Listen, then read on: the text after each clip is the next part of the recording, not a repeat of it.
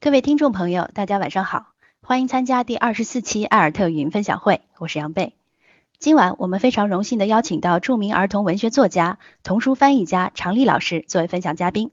常老师是复旦大学文学博士、浙江师范大学人文学院副教授以及儿童文化研究院的研究生导师，翻译并创作了一条聪明的鱼以及从前有一个点儿等多部经典儿童读物。朗读手册里有一句话。很多家长并没有教育孩子，而只是看着孩子长大。也许教育并没有看起来那么复杂，亲子共读就是一个不错的选择。那么，到底应该怎样阅读一本图画书？如何通过阅读来培养孩子的想象力？下面我们就请常丽老师带来他的主题分享，让想象飞一会儿，亲子共读图画书。有请常老师。嗯，很高兴能在呃六月的这个晚上。到我们社区分享群来分享啊，我个人关于图画书的翻译创作，还有亲子共读方面的一些啊粗浅的经验，欢迎大家多批评指正。嗯，今天晚上在这一个小时的时间里面，呃，我大概呢会讲两个问题。呃，第一个问题呢是，呃，作为家长。我们经常会遇到的问题，呃，就是图画书有这么多，那么到底什么是好的图画书呢？呃，第二个问题是，呃，我们有了好的图画书，那么我们怎么样和孩子一起来阅读，并且在这个阅读的过程中，通过图画书来进一步培养、提高孩子的想象力呢？啊，我想这是今天晚上我要谈到的两个话题。啊，好，那么下面呢，我就开始谈我们讲的这刚才我提到的这两个话题。问题呢是什么是好的图画书？呃，我想回答这个问题，呃，需要几个步骤，因为它不是一句话，呃，马上就能答出来的。呃，那么我就依次来讲。首先，第一点，呃，需要明确的是，图画书属于文学。图画书是文学，那么什么是好的图画书？这个问题，呃，要回答这个问题，就要回答什么是好的文学。呃，回答什么是好的文学，历来是哲学家、文艺学家、美学家争执不休的问题。那我个人呢是比较赞同哲学家休谟对艺术的趣味的看法。啊，他在有篇文章里提到，我们如何来判断一个作品。啊，艺术水准的高低需要批评家具备哪些素质？那么，第一，需要批评家具有不凡的智力；第二，需要敏感的想象力；第三，还要通过不断的训练来加以改进；第四，呃，也是对我们家长朋友非常重要的，要比较完善，通过比较来完善。那怎么通过比较完善呢？就是叫大量的阅读，嗯，最后还要清除我们固有的偏见。我们通过大量的阅读来比较，通过训练不断改进自己的鉴赏能力，发展智力、想象力，清除固定的偏见，最终我们会找到什么是好的文学的标准。这是第一步啊。呃，好的图画书，首先它是好的文学，但是好的文学不一定就是好的图画书。呃，那么下面是第二点，呃，图画书的主要读者是儿童。呃，也就是意味着判断一个图画书是不是好的图画书，我们要看它是不是适合儿童。那么怎么样算是适合儿童呢？呃，我想有三个层面。第一，首先看它是不是儿童本位的；第二，是不是提倡多元差异的；第三，在艺术性上是不是有丰富的想象力。呃，这三个话三个标准呢，我依次来说明一下。第一，呃，儿童本位。这是我们儿童文学理论的一个非常核心的问题，在当下的中国非常非常重要。呃，因为在我们中国的原创儿童里面呃，严格意义上符合儿童本位的作品可称是凤毛麟角，包括很多获奖的图画书作品。呃，如果我们从儿童本位这个角度来考察的话，也并不合格。比如有一个绘本，大家可能非常熟悉，叫《安的种子》。呃，那么《安的种子》这个绘本，呃，严格说起来就不是那么儿童本位的一个作品，呃，因为我们可以看到，在这个作品里面，呃，成人的经验、价值、呃，价值观、他的判断，呃，是起着核心的指导作用，并且是真理的代表者。遵循成人教诲的呃孩子，就成功的种植出了莲花，而呃大胆冒进、呃一意孤行的孩子就得不到收获。啊，那么这是《安的种子》这个绘本所传递出来的信息，就是你要谦虚的、耐心的听从大人的吩咐和安排，呃，然后呢才能有所收获。呃，这样的一种，嗯，在我们中国的儿童学里面是古已有之啊，这个叫做教训主义的儿童文学作品。呃，安的种子虽然它的绘画非常的优美，但是从它的故事的核心来看，呃，并不那么儿童本位。呃，那么为什么要提倡多元差异呢？呃，呃，有一个哲学家叫罗素啊，他晚年的时候拍过一个视频，是说给千年以后的人听的，说千年以后如果人类还存在的话，那么一定是有两个原因使人类得以存在，一个原因是因为爱。另一个原因是因为宽容，呃，就是我们现代社会是一个高度差异化的社会，呃，那么我们要想和平共处，要想我们的社会更加的美好，那么具有这种多元差异的，呃，对对这个的提倡是非常重要的，也就是罗素说的参差多态乃幸福本源，也是我非常喜欢的一个小说家王小波引用过的话。第三就是丰富的想象，呃，我非常愿意引用李利安·史密斯在《欢欣岁月》中讲的这一段话。创造性的书籍也许并非百分之百实用，但他们也以另一种方式培养着心智。他们会给予儿童眼界与意识、美与成长。只有跟比自身更宽广、宏大的事物接触以后，只有当心智被他们拉伸得更宽阔，逐步走向想象的方向，人才有可能成长。因为越是富有。超凡想象力的书与纯文学的渊源也就越紧密，其品质也就越接近于那些伟大的书。啊，这就是我为什么在亲子共读过程中特别特别重视想象的原因。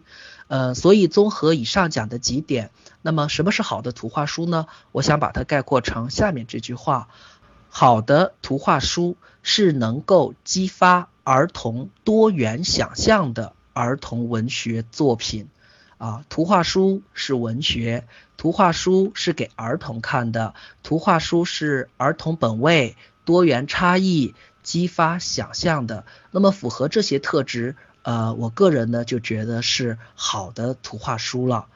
呃，接下来呢，我会通过呃亲子共读的几个。原则啊，我个人理解的几个原则，结合呢，呃，一些经典的图画书，呃，以及我个人创作和翻译的绘本，呃，来把这个问题进一步的阐释清楚。啊，很快我们就进入到第二个问题了。呃，第二个问题也是我们今天晚上主要要讲的问题，呃，亲子共读图画书。呃，我个人觉得呢，有四项基本原则啊。呃，首先第一个原则是相信的原则。那么相信的原则呢，它包括三个层面：第一是相信作者，第二相信孩子，第三相信自己。呃，下面我也做一下简单的说明。相信作者指的是我们要相信我们读到的好的图画书的作者。是优秀的作家、画家、艺术家，他们是非常负责任的在创作，他们非常非常关注文本的艺术性，非常非常关注细节的准确性，所以这样的书是经得住一读再读的。也许。开始读的时候，你会觉得有各种各样的困惑，但是要相信作者，他把所有的答案都埋藏到了文本当中，丰富的宝藏留给那些能够细心去探索的读者。啊，这是我们在读书之前，呃，先要对自己说的，要相信作者他的艺术对艺术负责的责任感。第二，相信孩子。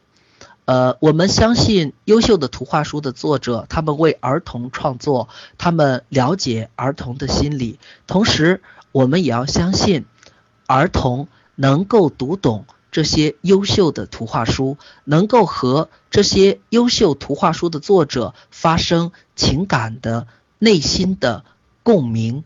呃，我们要相信孩子具有这样的能力，不管图画书里面涉及到的是文学的。哲学的、政治的、社会的，看起来非常深奥的问题啊，但是孩子会有他自己的理解，而且孩子的理解往往会出乎我们成年人的预料。那么这里呢，我想举两个我自己儿子呃阅读时候的例子，呃，一个呢是读呃俄罗斯重新绘制的绘本呃。安徒生的童话《海的女儿》，那么读完这个绘本《海的女儿》之后呢，呃，我的儿子当时是小学一年级啊，他读完以后呢，就对这个结局，对小人鱼的呃命运非常非常的不满，他就跟我提出了一个想法，呃，因为在书的文字里面有这样一句话，呃，当呃。第一抹早晨的第一抹阳光照射到海面上的时候，那么人鱼它就化成了泡沫。呃，那么我的儿子就指出，在第一抹阳光照射到海面之前，还有许许多多的时间，但是小人鱼就在这里默默的等待，直到死亡。呃，我儿子觉得这个做法是非常不可思议的。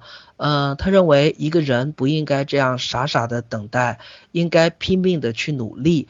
努力阻止第一抹阳光照到海面上，那怎么样让第一抹阳光不要照射到海面上呢？啊，我儿子就想了很多方法啊，比如说人工降雨啊，比如说去请东海龙王啊，哎，总之他有他的许许多多的啊想象啊观点。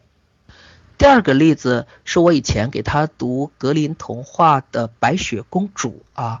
呃，读白雪公主童话的时候，那时候她还更小，是在上幼儿园的时候，中班啊。那么读完白雪公主之后，她突然嚎啕痛哭，这个让我非常非常的惊讶啊，因为白雪公主这个故事是一个挺美好的故事啊，我想不出里面有什么泪点，呃，但是她所 get 到的点跟我 get 到的点完全不同啊。我在读这个故事之前，我没有想到我的孩子会把自己。带入到七个小矮人里面去。啊，那么我想，如果是一个女儿啊来听这个故事的话，毫无疑问会把自己放到白雪公主身上，呃，但是儿子呢，他把自己投射的对象是七个小矮人，这样到最后那个王子横刀夺爱的时候，对于七个小矮人来说，就是一个非常非常难以接受的啊悲惨的结局，所以我的儿子。啊，嚎啕痛哭啊！那个白雪公主怎么就被王子抢走了呢？啊，他觉得白雪公主应该从此和七个小矮人幸福的生活在一起。啊，这个想法非常的有意思啊！虽然我呃很早以前就读过美国的作家啊巴塞尔姆写的白雪公主呃后现代的小说。啊，里面白雪公主果然是和小矮人们生活在一起的，呃，但是我还是没能想到，孩子在这么小的时候啊，就有这样匪夷所思的想法啊，所以在跟孩子亲子共读的时候，我们多听一听孩子自身的想法，相信孩子自身的判断啊，我觉得不但于孩子有益，也与我们家长自身有益。第三，就是要相信自己。呃，可能有的家长会觉得啊，我平时文学书读的少，呃，那这个还有这个故事呢，好像 挺难理解的啊，遇到一个很难理解的图画书，那么怎么办呢？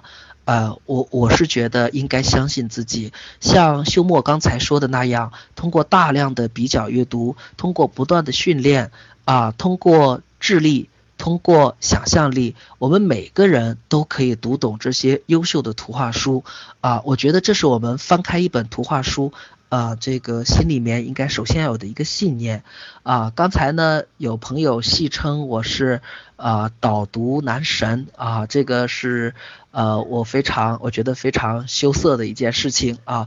呃，那么如果说我在阅读图画书方面还有一些呃经验的话，那么我想一定程度上就出于我的这种自信吧。啊，我觉得再难的图画书都是可以理解的啊。等一下呢，我也会举一个非常非常超级难懂的图画书作为例子啊，我们一起来分享一下。呃，第二个亲子共读的原则呢是提问啊，嗯，对图画书的理解很大程度上来自于提问。呃，对想象力的发展和培育，很大程度上也来自提问。一个好的提问就解决了一半的问题。呃，下面呢，我可以举一些具体的例子来加以说明。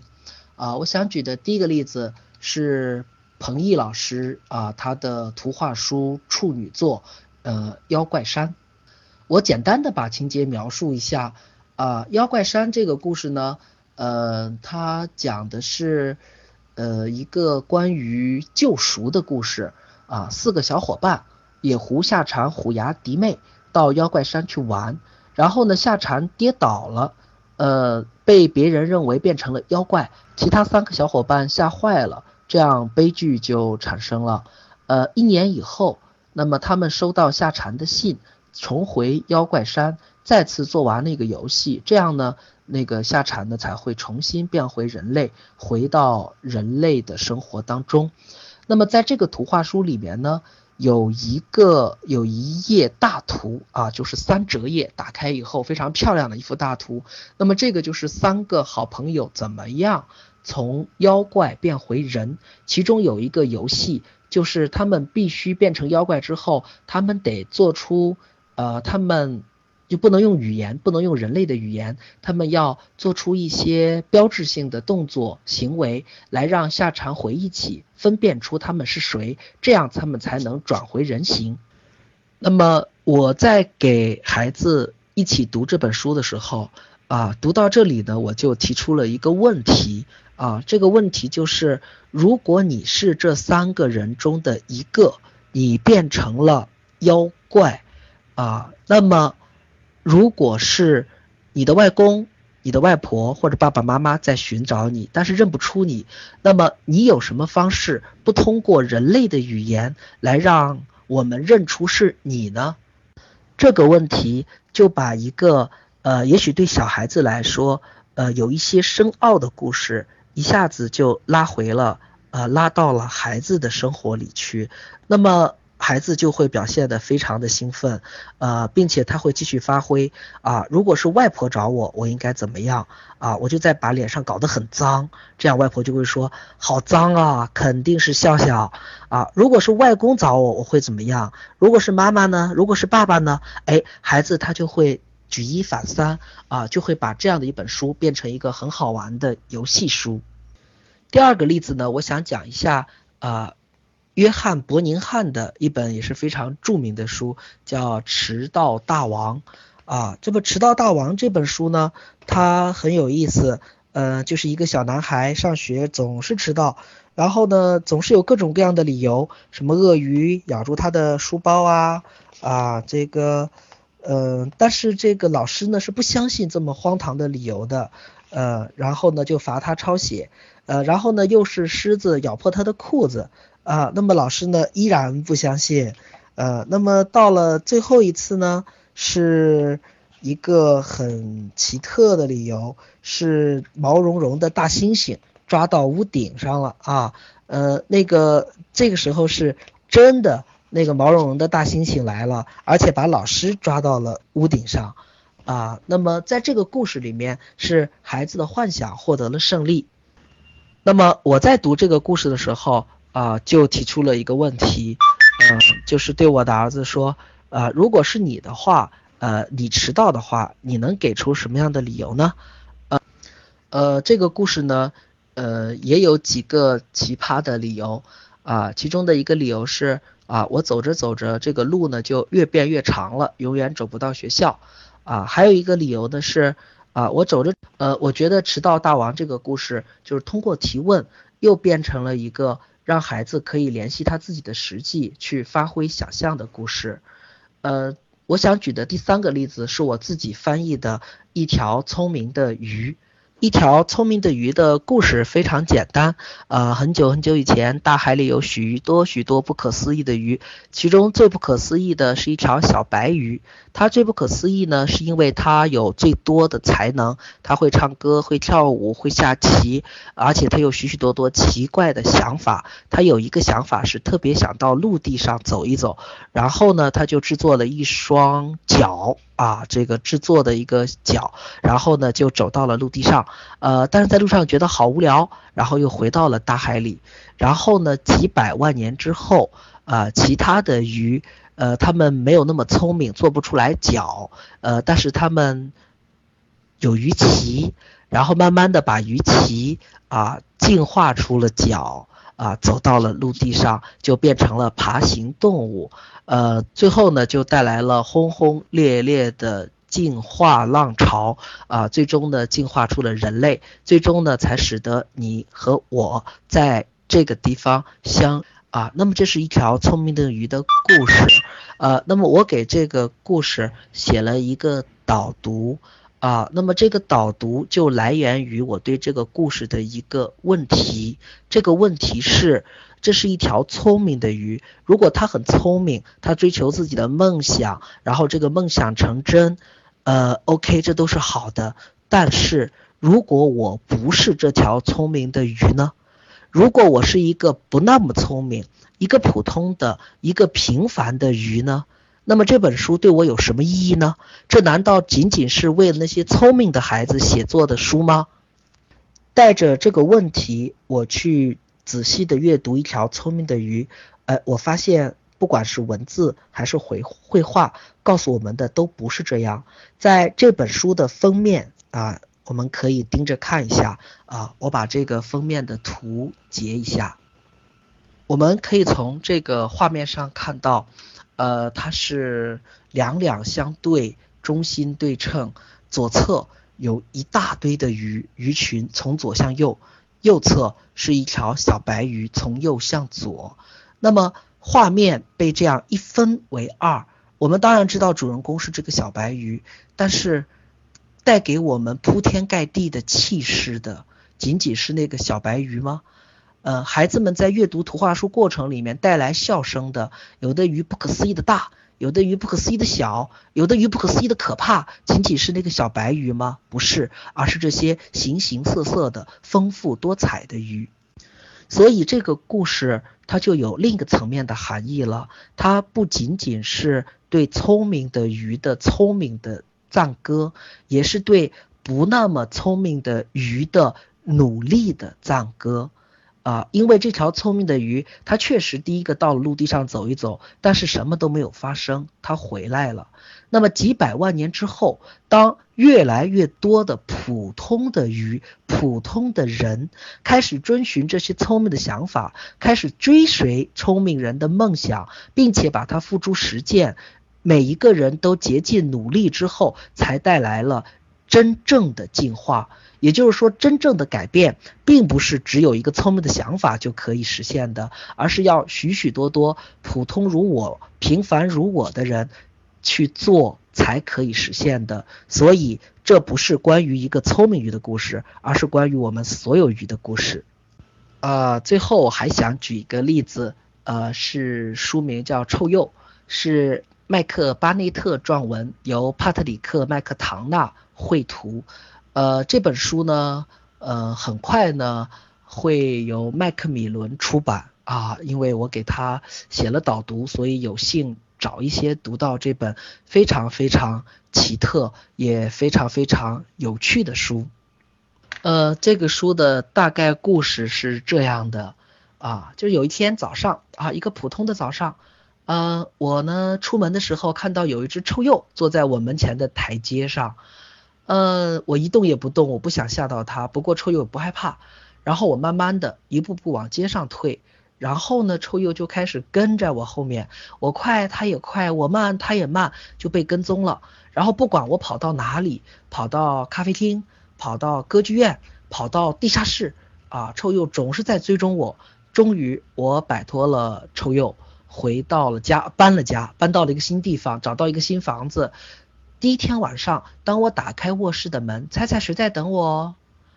没有人啊。我给自己举办了一个派对，做了一个丰富的晚宴，人们给我带来了礼物，但是我依然若有所失。我想到了臭鼬，他在干什么呢？他在找我吗？然后我开始反过来去找臭鼬，他不在小巷，不在游乐场，不在城市下面，我哪里都找不到他。找啊找，找啊找，终于找到了。然后我沿着人行道跟在臭鼬的后面，小心翼翼的不让他发现。我想我会一直盯着他，确保他不再跟踪我。啊，这是一个非常非常有意思的绘本，呃，它充满了荒诞感。嗯，那么我要给这本书写导读，也是一个蛮难的。所以我对我提出的问题啊，其实我是读这个图绘本以后第一个产生的问题，就这个臭鼬到底指的是什么？啊，对这个问题的回答就带来了对这个图画书的不同的理解。啊，如果你把这个臭鼬当成一个会释放很臭气体的讨人嫌的动物，那么这本书这个故事就是一个很哀伤的故事，呃，很悲哀的故事。一个人面对一种不喜欢的体质，他不停的去抗争、去对抗，呃，但是最终呢被体质所折服，就反过来依赖这个体质，依赖这种命运。啊，这是一个悲哀的故事。如果你的答案是这个臭鼬是一个能够释放很臭气体的、很可爱的、很萌的小动物啊，哎，这个故事它就会摇身一变，变成一个讲关于爱护动物的一个爱心的故事。它就有点像一个孩子和小企鹅的那个绘本啊。那么一个人他不喜欢这个臭鼬，他不愿意接受它，想逃避它，但是最后。被这个萌化了的动物啊，把他的心给软化了，所以他最后这是一个讲讲爱的故事。如果我们再进一步的引申啊，如果作为一个初为人父的人啊，呃，一个不不那么成熟的父亲，那把臭鼬呢当成啊新的孩子新生的孩子的话啊，那个新生的孩子。他也很烦的，他不停的缠着你，你想做什么事情都做不了，他又哭啊，又叫啊，又拉屎，又拉屎，又撒尿啊，你也会觉得好臭好臭，哎，那么作为这样一个不成熟的父亲，你可能也会觉得烦躁，也想逃避，哎，但是你内心深处有一些什么东西被触动了，被改变了，那么这是一本关于不成熟的爸爸的。啊，猜猜我有多爱你的故事。他最终在这个过程里面学会的也是爱。呃，如果你注意看这本书的图画的话，如果你注意到臭鼬的红色的鼻头和主人公我的红领结的完美对应的话，你也可以把这本书理解成，呃，臭鼬是一个另一个自我，是一个人逃避自己。不喜欢的那个自我，但是不管怎么逃避，最终又重新接受这个自我，悦纳自我的一个心理故事。以上我讲了几种对这个故事的解读，它并不是来自啊所谓的这个呃丰富的想象，丰富的想象不是凭空而来的，来自什么呢？来自那个提问，就是臭鼬到底指的是什么？啊，不同的读者都可以给出不同的答案，这恐怕也是我刚才说的那个多元差异啊。所以我认为《臭鼬》呢是一个想象力丰富的多元差异的啊一个很有趣的绘本。呃，第三个我要讲的原则是注重细节的原则啊。有句话说细节是魔鬼，反过来说细节也是天使。呃，那么休谟呢也提到了这个敏感的想象力。那么到底什么才是敏感呢？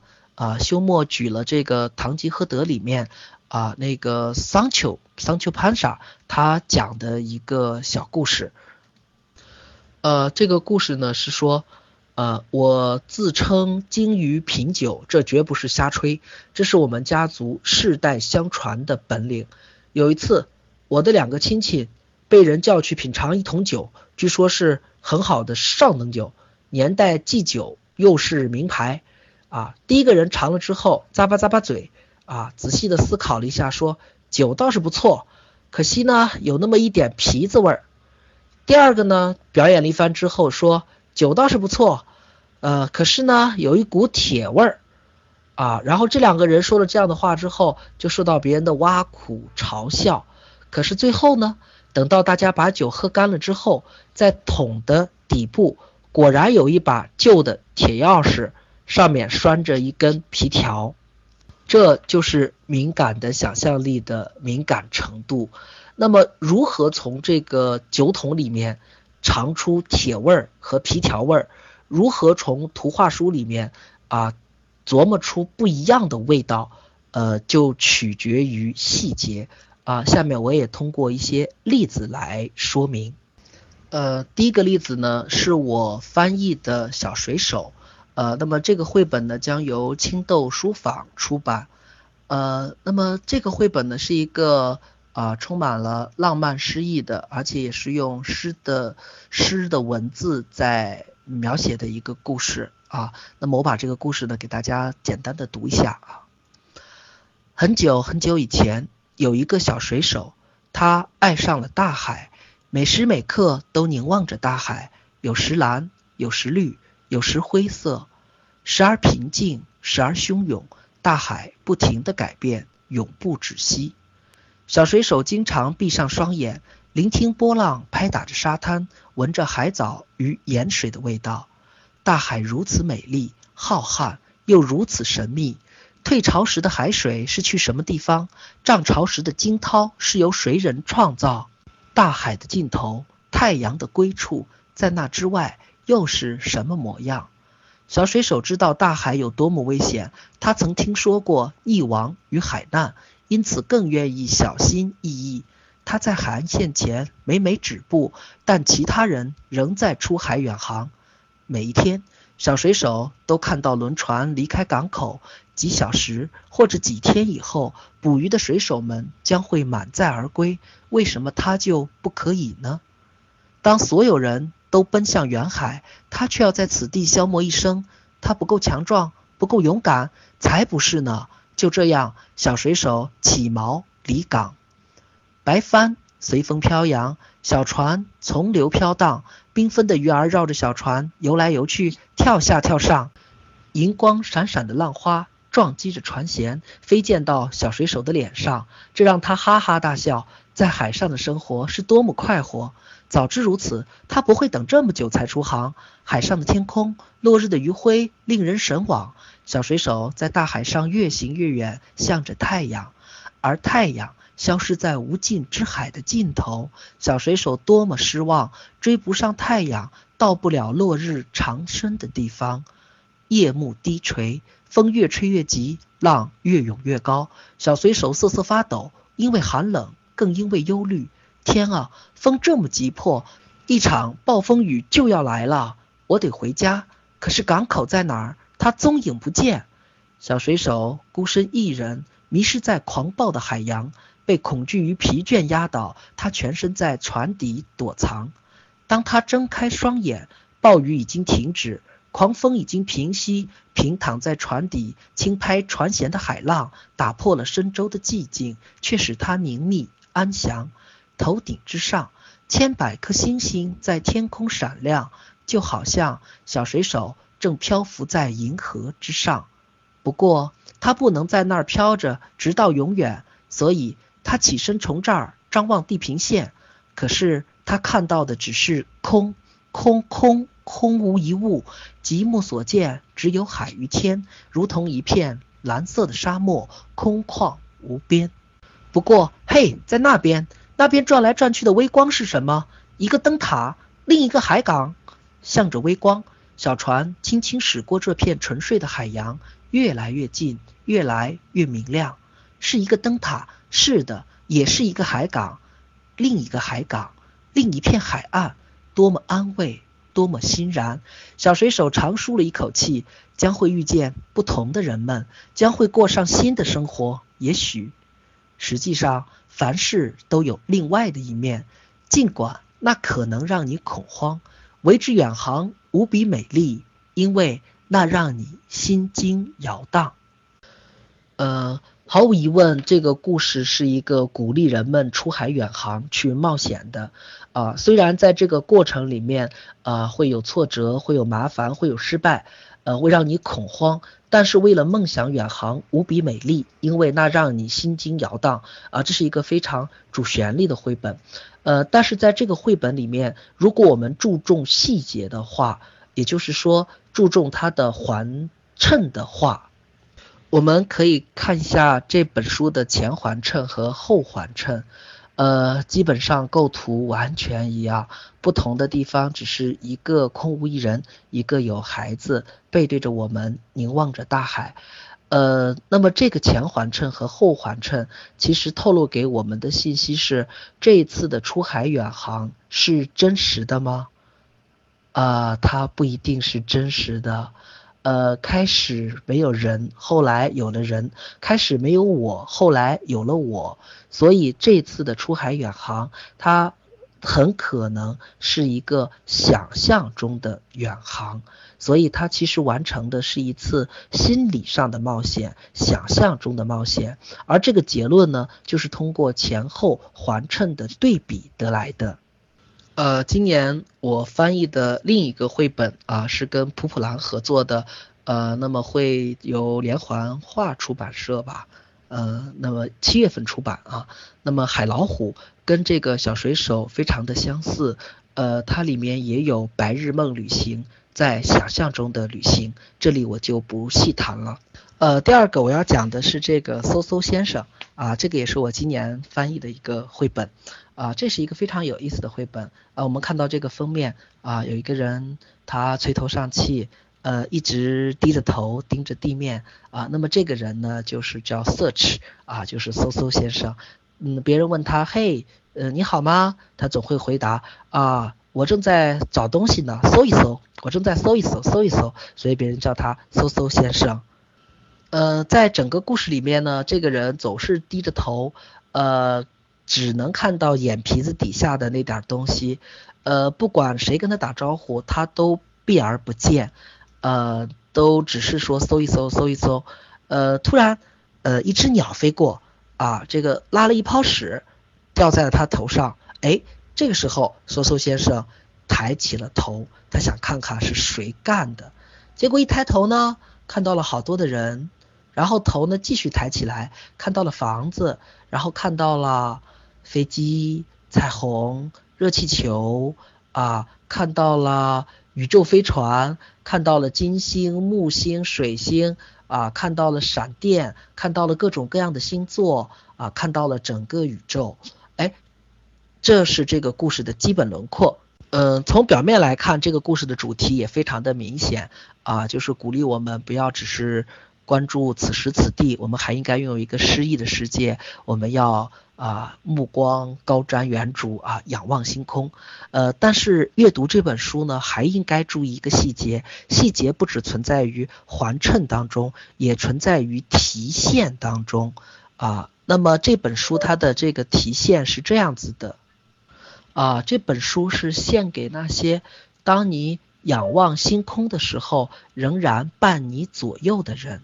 所以我们就知道这本书它真正最最关注的不一定就是天空上的这些林林种种各种事物，仰望星空的各种事物，最最关键的是人啊，是陪伴着我们的亲人朋友。所以这本书的最后一页是这样的，哎，这一页里面涵盖了整本图画书前面出来的所有人物。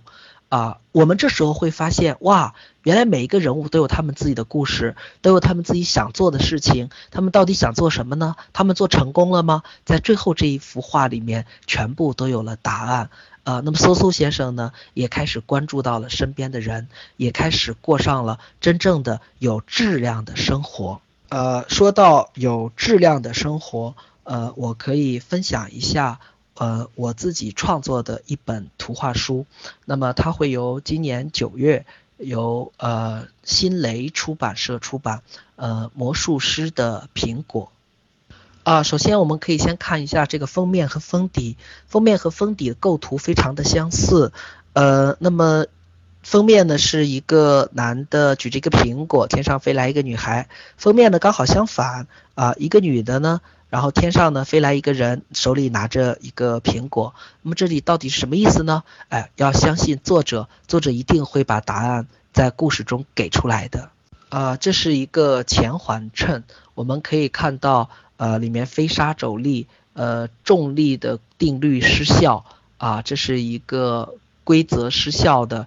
没有质量的一个世界，啊，这个故事呢是讲从前有一个北风前面的国家，啊，我们知道有一本书叫北风后面的国家，啊，所以我就从这里想到了北风前面的国家，因为在北风的前面，所以这里的一切都是轻飘飘的，因为北风一直吹，人们像鹅毛一样在天上飘。当北风停下的时候呢，人们就轻轻地降落到大地上，落在随便什么地方，跟随便什么人交谈。人们轻松地生活着，从不牵挂，也从不等待。偶尔，有的人会觉得心里有点空，有点痒，有点忧伤。可是忧伤也是轻轻的，风一吹，就像蒲公英的绒毛飘散了。啊，那么这是故事整个发生的一个环境。啊，后面呢，我讲的非常简单。啊，有一天，有一个魔术师来到了这个地方。啊。这个魔术师很喜欢这个地方啊，所以呢，他就在这里种了一棵苹果树啊，然后呢，他围绕这个苹果树开始编织自己的房屋，围绕着苹果树开始编织房屋，做好房屋，搭起戏台，做好戏台，开始在这里表演啊，在这里表演，然后在天上飞来飞去的人呢，当风停的时候落下来。啊，落下来呢看表演，然后他们会产生各种各样的问题啊，到底怎么样才能让一个人不飘起来呢？啊，就是这些东西怎么能聚在一起获得质量，不被风吹散呢？啊，谜底呢就在这个苹果里面啊，吃了这个苹果就会有这样一种魔力，能够从人的内心里面生长出一根锁链，然后呢把这个锁链呢可以把它捆在自己心爱的事物上面。啊，然后一个人有了心所爱的事物，他的生活也就有了质量。呃，当然这只是从人文的角度来说，啊，从科学角度来说呢，呃，我也考察了相当数量的。呃，科普文章关于质量起源的科普文章，所以我虚构的这个魔术师他是一个瘸子啊，呃，他有一个倾向于倒下的方向，这是因为呃那个粒子产生质量的时候，它也倾向于唱向基态，就是势能最低的地方发展，这样呢会让对称自发性的破缺啊，从而产生质量，所以我套用了这样的一种科学的。啊，一种假说，然后来想象出这样一个故事，同时跟人文的，就是这个爱啊，也就是说，你有了爱，生活呢就会有了质量。这个呢是故事的后缓衬。啊，那我说的关于细节的事情，就是这个前环衬和后环衬里出现的这些人物，在这本书里面不停的出现，他们有时在天上飘，有时在地上，而这里面的所有的人，每一个人他们都有自身的爱好啊，有的人会变成情侣，并且还走上了婚姻的殿堂啊，有的人呢爱好采集，有的人呢爱好狩猎啊，有的人呢爱好锤子盖房子啊，就是。这每一个人，他们身上都有戏啊，这就是隐含在图画中里面的细节啊。最后我要强调的一个原则呢是重读啊。美国的俄裔作家纳布科夫有一句话啊，一切艺术都存在于重读之中。我们前面已经讲了，图画书是文学，优秀的图画书是优秀的艺术。那么要想理解这个优秀的艺术，呃，你只能通过重读。也就是说，在初次阅读、一次阅读的时候，你是没有办法 get 到所有的信息的。呃，那么优秀的图画书值得我们一遍又一遍的重读，在这个重读的过程里面，我们才会得到更多的感受啊、信息和理解。呃，你比如说这个佐野洋子的《活了一百万次的猫》，呃，我我读这个书的时候，嗯，读了过几遍啊，每次呢都会有疑问。啊，这个结尾为什么会是这个这个样子？啊，结尾这个猫找到了一个白猫，有了爱之后，这个活了一再也不能活过来了。呃，真的是这样吗？啊，这个给我一种朝闻道夕死可以的感觉啊。但是果真是这样吗？呃，为什么我读这本书的时候总是觉得若有所失呢？啊，若有所失呢？好像，好像觉得生活似乎不是这样。所以这本书到现在我还没有给我的孩子读，我的孩子已经三年级了。呃，我觉得对他来说还是一本过于哀伤的书。呃，为什么我会产生这样的疑问呢？就是我前面讲这句话，我的困惑也会是孩子的困惑，虽然孩子的困惑不一定是我的困惑啊。那么前不久呢，我的第二个孩子出生了啊，呃，出生两天，因为黄疸高就去照蓝光了。那么在这个过程里面，我又重新想到了这本书啊，我就忽然觉得。呃，我好像以前没想通的问题想通了。就这个结尾，我为什么会觉得那么不舒服？因为按照我现在的理解，这个结尾是有问题的。问题就在于没有一次性的完美无缺的代表真理的爱。我们总是在一次又一次的想爱、尝试爱，在爱的过程中遇到挫折和失败，在爱中学习爱。只有一次爱是永远不够的。如果是我来写活了一百万次猫的故事，我希望到那个结尾，那只猫可以再活一次，因为只有一次爱是不够的，还没有真正的学会爱啊。那么在我带第一个孩子的过程里面，跟我带第二个孩子过程里面，那个经验没有办法去挪移的啊。当我的第二个孩子要送去照蓝光，有七天见不到他的时候。哇，你会发现这个世界忽然变得好奇怪啊！你会觉得那些看起来毫无意义的、非常琐碎的、非常无聊的、非常乏味的事情啊，比如说呃换一次尿不湿，比如说拿湿巾啊擦擦小屁股啊，就这样的一个微不足道的事情，当你想到七天见不到的时候啊，像我这样一个已经四十岁的人，就忍不住泪如雨下。啊，那我我会觉得真的好奇怪，好奇怪，就是为什么人会会进化出这样的一种情绪和感情？从理性角度来讲，这是完全不必要的。哎，但是我们不啊，我们不，我们会觉得这些没有意义的东西突然被什么东西照亮，它那么富有意义。这就是我们人啊，我们总是需要爱的啊，总是。不圆满的，这是我们的生命，我们的人生。那因因为这个不圆满啊，那么我们需要一次又一次的重新生活。所以在这个角度，我更相信，呃，更信赖卡拉马佐夫兄弟的结尾的这句话啊，总有一天我们会重新复活，我们会彼此相见，我们会互相讲述彼此的故事，高高兴兴，开开心心。呃，就让这句话作为我这个讲座的结尾吧。已经超过了十分钟，虽然还有一本超级超级难以理解的《艾洛伊莎与未知世界》啊，这是东方出版社的，也还没有出版。呃，那么我先提醒一下，这本书它的所有的秘密都在前环衬和后环衬的对比里面。呃，它需要你高度的细致，注重细节，反复的推理。琢磨啊，你会发现这是一个很薄的一本书，但是它是又是一本很厚的书。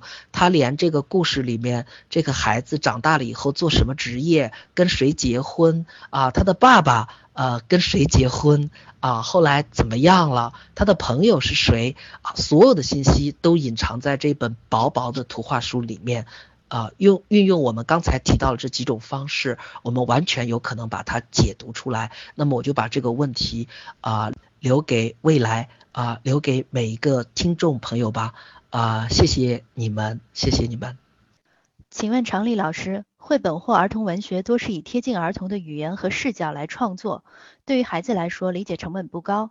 那么习惯了这种阅读方式的孩子，在阅读更加严肃的某些经典文学或者纪实类文学，是否会遇到困难？是否需要专门的过渡和训练？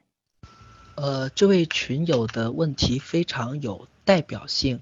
呃，也是我们国内许多成人作家对儿童文学的误解。我们知道现在有许多成人作家都掉头来创作儿童文学作品，呃，他们也是这么认为的，呃，认为只要作品里面以贴近儿童的语言和视角来创作就是儿童文学了。但是儿童文学并非如此简单，呃，就像我们一开始说的一样，图画书是文学，所有对优秀文学提出的标准对图画书。都适用，不但都适用，反而追加了更高的要求，它还要适合儿童阅读。呃，也就是说，图画书并不只是成人文学的一种简化，呃，相反是对成人文学提出的各种各样的艺术的要求，都可以用于检验图画书的它的艺术性。除此之外，还要检验它是不是儿童本位，是不是想象力。除此之外，还要检验它是不是儿童本位，是不是支持多元差异，是不是啊想象力丰富。所以它是比成人文学可能更困难的作品。那么一开始孩子去选择好的图画书的阅读，啊，这是一个非常非常好的啊，读了好的图画书，呃，恐怕也也也有一个底子，可以更好的抗御那些粗制滥造的作品。呃，那么等随着孩子年纪的长大，那么他受过这个好的训练之后，那么在阅读。成人文学作品啊，那个或者纪实类文学的时候，呃，我觉得经过了对文字、图画啊、智力、想象力啊、细节的关注，所有这一切训练，然后不断的完善之后，呃，遇到更长的、更复杂的，呃，我相信孩子应该做好了充足的准备来应对这些。呃，专门的过渡和训练，呃，我个人觉得似乎不太需要。啊，只要孩子在读书的过程里面保持着对书的兴趣，呃，对图画书的兴趣，对更多文字的书的兴趣，只要有这样的一个兴趣，啊，那么然后呢，我们采用之前的这种方式，呃，我们通过提问，通过回答，啊，通过交流，通过讨论。啊，那么孩子自然会有所收获。呃，我个人呢也不是非常提倡，呃，我看到的有一些的阅读具体阅读方法的一些介绍啊，比如说用思维导图来帮助孩子来理解一个文学作品啊，画了非常细致庞杂，呃，然后呢非常许多的枝蔓，然后梳理的清清楚楚。呃，我个人觉得呢，这个是更多的可能是一种。呃，思维的训练啊，这种训练呃，应该说更有助于孩子去理解、处理一些事物，呃，尤其是可以帮助孩子写作研究性的论文。呃，但是如果是我们从文学角度来说，那么这个思维导图呢，呃，对文学阅读和创作、对想象力发展的这个益处。呃，我觉得还是一个值得探讨的问题，应该还没有定论。呃，我个人呢更主张，嗯，兴趣第一啊，就是兴趣是第一位的。呃，然后呢，第二个呢就是刚才我强调的重读的原则。呃，在有兴趣的基础上，不断的反复的重读，就会更深刻的去理解文学或者以其他的艺术。常老师您好，我很认同亲子共读的理念和方式，可是孩子他爸工作繁忙，常常不在家，也不是特别重视这块的学习，这样只是母子共读会不会对孩子有影响？请问我该怎么说服孩子的爸爸？呃，首先您能做到经常母子共读，非常了不起啊，给您点赞。呃，你也不必过于担心。呃，只有母子共读会不会有些不良影响啊？我非常喜欢的俄罗斯的电影导演塔科夫斯基啊，他小时候就是妈妈陪伴他读书的更多，呃，读的是《战争与和平》啊，那么也不用过于的担心。当然，从呃我们的这个教育的角度来说，我们是提倡呃妈妈、爸爸。呃，和孩子呢，呃，都来一起读书，因为它是一个亲子互动的一个过程。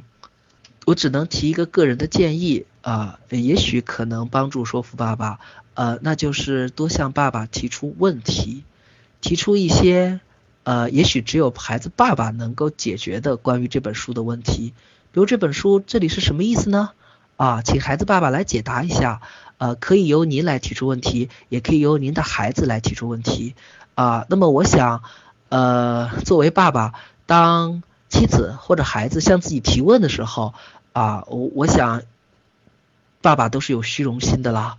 啊，面对问题，呃，还是很热衷于表现的，呃，然后这样也就参与到了这个图画书的互动中去。请问常老师，亲子共读要从几岁开始比较合适？对于三岁以下年龄比较小的孩子，应该如何选择图画书，以及用怎样的方式进行亲子共读？呃，亲子共读没有年龄界限啊。那么在孩子很小的时候，还不识字，呃，不会说话的时候，其实也可以亲子共读了。呃，只要他喜欢您的声音，呃，喜欢语言的节奏，啊，喜欢那个旋律，那么在这个过程里面，他也是。呃，不断的学习和成长的，我们要知道每一个小婴儿啊，头脑中都有一个超级强大的学习机。啊，这种学习能力可能是我们成年人远远都比不上的。啊，他们能学习到很多的东西。啊，所以只要这个读书的过程您自己觉得开心啊，您就可以只管给孩子读。啊，只要是愉悦您自己的那种阅读，他也会愉悦孩子。当然，一般来说，对三岁以下的孩子。啊，我们通常会选择那种，呃，撕不坏的、比较硬的啊，或者说文字比较少的啊，图画比较鲜亮的、颜色比较鲜艳的啊，那么这些图画书，呃，但是这只是一般的规则。如果您不按照这个规则，比如您非要给三岁的孩子读一些更难。懂的一些图画书，哎，我个人觉得其实也没有问题的啊，就是我们一开始强调的一个原则，相信那个原则，要相信孩子，相信孩子能够理解你谈到这些问题，相信孩子能够读懂那本书，相信孩子就算你读的那个时刻还不懂得那本书，但是以后他一定能懂得这本书啊，我觉得这个相信是蛮重要的，以。啊，和睦愉悦游戏的方式来进行亲子共读比较好。呃，不管对几岁的孩子，如果让孩子觉得啊，亲子共读就跟学校里的考试一样，那么亲子共读的那些优势也就消散不见了。啊，亲子共读应该是一种环境的啊愉悦的一种啊氛围，优优非常。啊，舒服的一种环境，然后非常快乐的一个游戏，让孩子觉得这是有乐趣的，而且是有价值的一件事情。嗯，在这个过程里面呢，呃，也也也也可能要需要注意，呃，提问啊，彼此的提问，彼此的回答啊，孩子的提问，家长的提问，孩子的回答和家长的回答都非常重要，呃，而且要彼此的尊重。啊，就是在这个阅读谷里面，不要去说，哎呀，导读老师都这么写了，这个故事就是这个意思，你的理解不对啊。在阅读过程里面，没有什么不对的啊。从接受美学的角度来讲，所有的阅读都是误读。一起读书时，总担心好多词语小孩不懂，所以我总是用生活化的语言来概括这一篇文字，而不是按照书本来读。这样的方法对吗？呃，这位群友的做法，我觉得很好啊。嗯。我们经常说不要照本宣科，照本宣科。读图画书的过程也是这样啊。如果有时候你读的是那种带有诗的节奏的图画书啊，那可能你要保持它的节奏和韵律，因为它有一种有一种节奏感，有一种音乐性。那我们可能要忠实一点。那如果是叙事性比较强的图画书啊，我觉得完全就可以把它改成生活化的语言，或者你们家庭里面比较特殊的啊，你们的自己使用的这种术语啊，黑话。我觉得都可以的啊，阅读的过程其实也是一个再创造的过程。